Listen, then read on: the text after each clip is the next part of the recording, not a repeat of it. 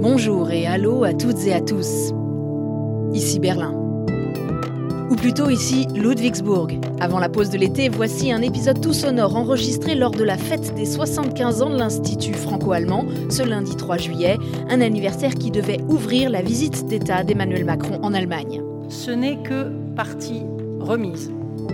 Les émeutes urbaines en France ont contraint le président à reporter son déplacement. L'ambassadeur a assuré qu'il y aura dès que possible une visite à Ludwigsburg, là où la société civile franco-allemande s'est lancée dans l'aventure de la réconciliation seulement trois ans après la fin de la Seconde Guerre mondiale.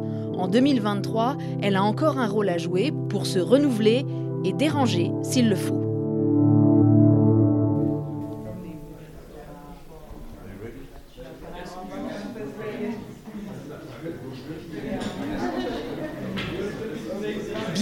Dans les locaux du DFI. Nous sommes à moins de 24 heures maintenant de la grande fête des 75 ans de l'Institut.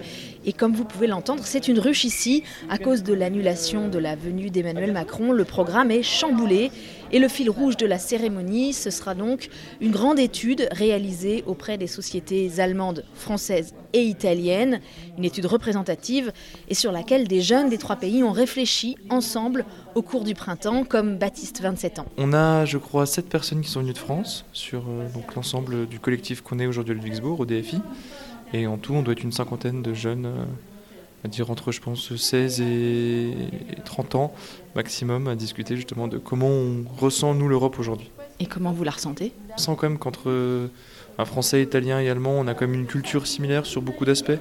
On a une vision commune, on a une envie commune aussi d'avancer, d'aller de l'avant et de construire un projet ensemble sur éventuellement peut-être une éducation euh, européenne, une éducation politique européenne pour euh, comment euh, justement mettre en avant les intérêts communs qu'on a entre France, Allemagne, Allemagne-France, Italie, etc., etc. Il y a beaucoup de débats, il y a beaucoup d'idées qui sont on est d'accord, d'autres on est un peu moins d'accord ensemble.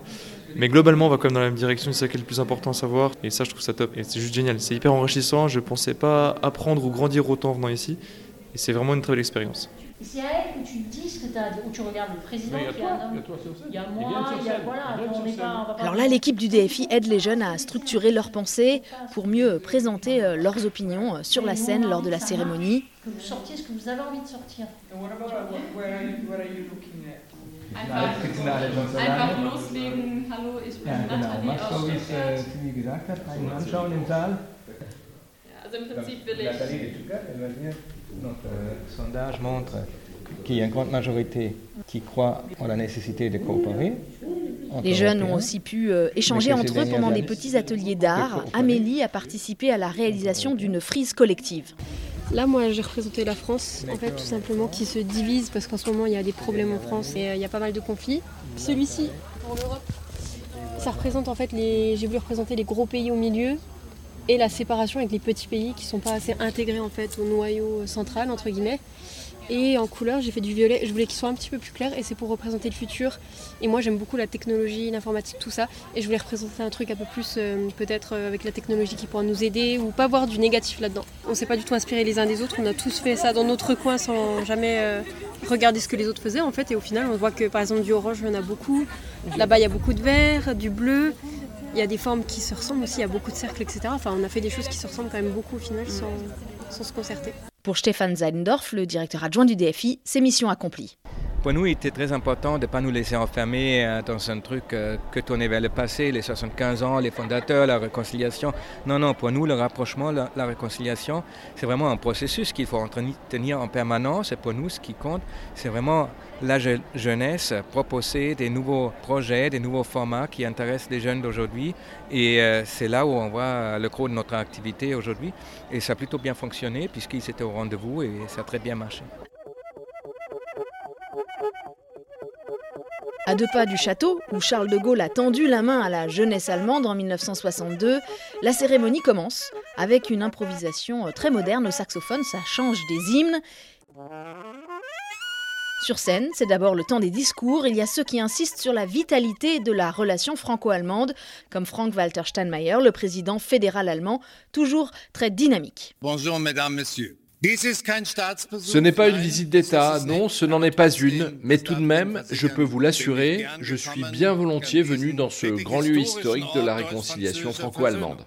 Aujourd'hui, notre amitié est si profondément ancrée dans tous les domaines de nos vies que c'est devenu une chose aussi naturelle que de respirer. Dans un registre plus émotionnel et personnel aussi, l'ambassadeur de France en Allemagne, François Delattre, révèle un détail familial lié au jumelage entre Ludwigsburg et Montbéliard en France. Il se trouve que mon grand-oncle, André Bouloche, était lui-même le maire de Montbéliard. André Bouloche a été aussi un héros de la résistance, délégué du général de Gaulle dans le Paris occupé pour y organiser la résistance française après l'arrestation de Jean Moulin. Arrêté par la Gestapo, déporté à Auschwitz, puis Buchenwald, dont il survivra, il verra son père, sa mère et sa sœur tués en déportation. Loin d'en nourrir un quelconque ressentiment, André Bouloche a été l'un des artisans les plus engagés de la réconciliation franco-allemande et de la construction européenne après la guerre. Et je dois dire que l'exemple d'André Bouloche, son engagement franco-allemand, sa foi européenne sont pour moi, dans mon travail ici en Allemagne, une profonde et permanente source d'inspiration. Sylvie Goulard, la présidente du DFI, revient sur les leçons à tirer du grand sondage que nous disent les citoyens Ils disent que la relation bilatérale est toujours importante, qu'elle a du sens, et ils considèrent que l'Union européenne est une construction importante dans le monde tel qu'il est. Mais, car il y a un mais, il est assez clair que l'intérêt de l'un pour l'autre a diminué. Et le sondage nous montre également que beaucoup de gens sont déstabilisés. Je n'ai pas besoin de faire des commentaires sur la France actuellement, mais cela va au-delà du simple cas de la France. C'est pourquoi nous devons agir. Et elle ne mâche pas ses mots. Il est temps d'oser à nouveau plus d'Europe. Il est temps de faire à nouveau plus de choses ensemble. Et au cours des dernières décennies, nous avons souvent agi comme si on pouvait prendre tous les avantages de l'intégration européenne, le marché intérieur, l'euro, la stabilité, la prospérité. Oui, nous prenons tout ce que l'Europe nous offre, mais nous passons notre temps à critiquer l'Europe et nous faisons peu pour l'Europe. Et en plus, nous voulons conserver intactes toutes les compétences de notre souveraineté nationale. Mesdames et messieurs, ce serait une illusion et ce n'est pas comme ça que des adultes doivent se comporter, si je puis me permettre.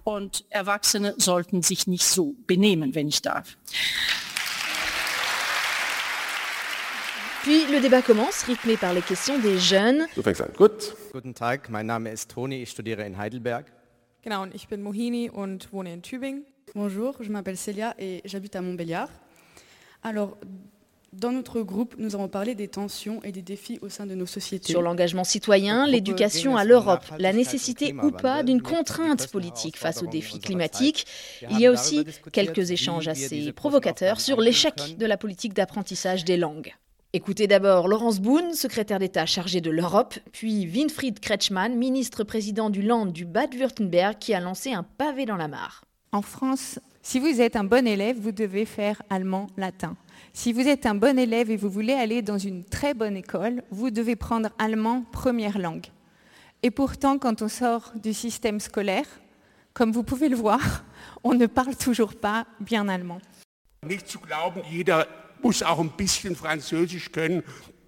Il faut cesser de croire que tout un chacun doit savoir un peu de français pour qu'à la fin personne ne soit capable de commander une glace en vacances. Ça n'a pas de sens. Il faut plutôt penser différemment, être un peu disruptif. Car, et c'est ça qui est important dans les jumelages, il faut que les pompiers, par exemple, puissent se rencontrer, les gens normaux, et pas que les élites éduquées de nos deux pays. Et nous voilà à la sortie de cette cérémonie avec Stéphane Seidendorf qui tire un premier bilan de ces discussions. La particularité du franco-allemand, c'est qu'on a une société civile, mais qui est organisée et qui peut faire des manifestations comme ça, où les, acteurs politiques sont au rendez-vous, euh, où ils sont là, tout près, où tu peux les, toucher, leur parler. et il y a un échange. évidemment, on parle aussi des choses difficiles, des sujets qui fâchent, qui sont compliqués. Les trains qui ne roulent pas entre la France et l'Allemagne, les classes bilan qui diminuent, tous ces éléments-là. Et c'est la particularité de cette relation. Ce n'est pas quelque chose de diplomatique, c'est vraiment la société civile avec ses problèmes, mais aussi avec ses émotions. Malgré l'annulation en dernière minute de la venue d'Emmanuel Macron, plus de 1500 personnes ont répondu à l'invitation pour célébrer cette relation franco-allemande, mais sans être dans une naïveté aveugle. Entre amis, on se dit les choses. Alors, je suis Christian Lequen, je suis professeur de sciences politiques à Sciences Po Paris.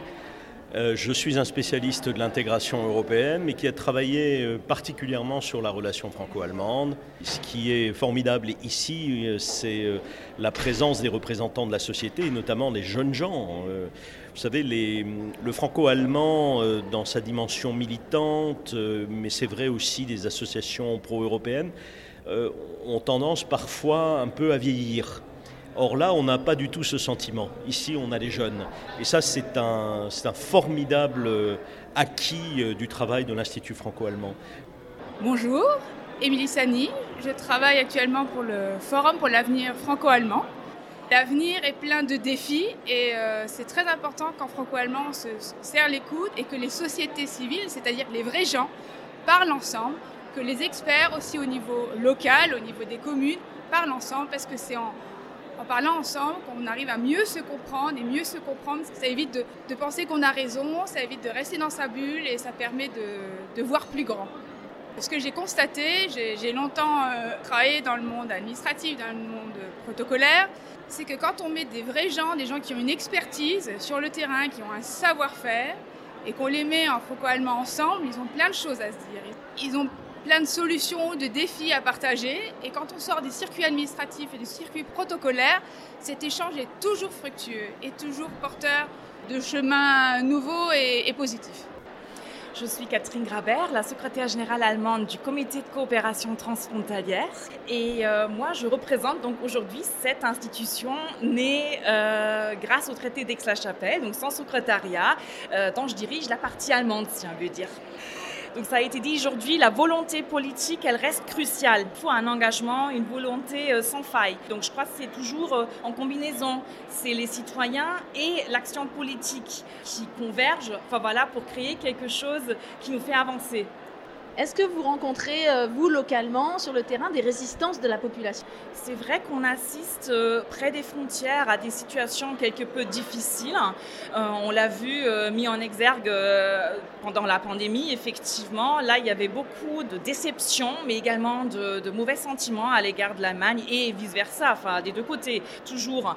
Et malheureusement, enfin, c'est surtout dans les régions frontalières que les extrémismes sont plus forts, mais c'est pourquoi, en fait, c'est là que se joue l'avenir de l'Europe, c'est-à-dire si ça avance pas au point de couture, euh, les points de couture qui sont les Nahtstellen, donc les frontières euh, entre les États, bah, effectivement, on va pas faire avancer l'Europe.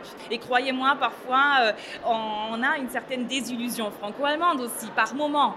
Mais après, surtout grâce à ces événements comme celui ici, on ressort plein de nouvelles énergies enfin, voilà, pour faire avancer le franco-allemand, on y croit. Et même s'il peut y avoir des déceptions, même s'il y a des revers, euh, en fait, euh, on encaisse, mais on revient plus fort. Enfin voilà, j'ai l'impression que ça nous a fait avancer également euh, en termes de solidarité. Il ne faut pas oublier qu'il y avait quand même beaucoup de solidarité, également en région frontalière, et c'est sur cet aspect-là que je terminerai plutôt que sur ces aspects négatifs.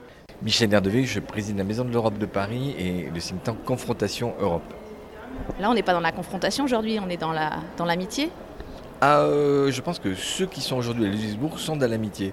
Mais par contre, il y a dans les opinions publiques parfois des sujets de confrontation entre la France et l'Allemagne et des sujets euh, inutiles, dangereux, qui reconstruisent des murs, des frontières, des barrières entre les deux pays. Et c'est autour de ces sujets-là qu'il faut se mobiliser, que la société civile doit se mobiliser pour euh, penser les liens, penser les complémentarités, penser les solidarités entre les deux pays. C'est un sujet très important, notamment par rapport à la politique énergétique ou à des enjeux de ce type À l'issue de la journée, deux idées fortes s'imposent. D'abord, plus que jamais, le monde actuel exige qu'on sorte de sa bulle. Le franco-allemand doit quitter sa niche confortable où tout le monde partage les mêmes positions à quelques nuances près, a-t-on entendu, sur la scène. Car sinon, deuxième point, il y a le risque d'enfermer les gens et les sociétés dans une identité. Et d'ailleurs, selon Eileen Keller, chercheuse au DFI, le sondage réalisé au printemps a réservé quelques surprises. Et ce qui est très très intéressant et pas évident à expliquer pour moi, c'est que en Allemagne, euh, la confiance de la population au compromis est beaucoup moindre qu'en France. Donc en France, il y a beaucoup plus de gens qui pensaient qu'à travers la discussion, euh, on pouvait euh, trouver un compromis. Les Allemands, ils croient moins au compromis, au dialogue comme moyen pour arriver à un compromis que les Français. Et ce qui est intéressant pour moi aussi, c'est de voir euh, qu'il y a une reconnaissance euh, de la situation, des défis, euh, voire aussi des, des, menaces potentielles. Mais en même temps, beaucoup de nos populations sont très satisfaits avec leur vie. Et la moyenne pour la France, elle est pratiquement pareille pour l'Allemagne.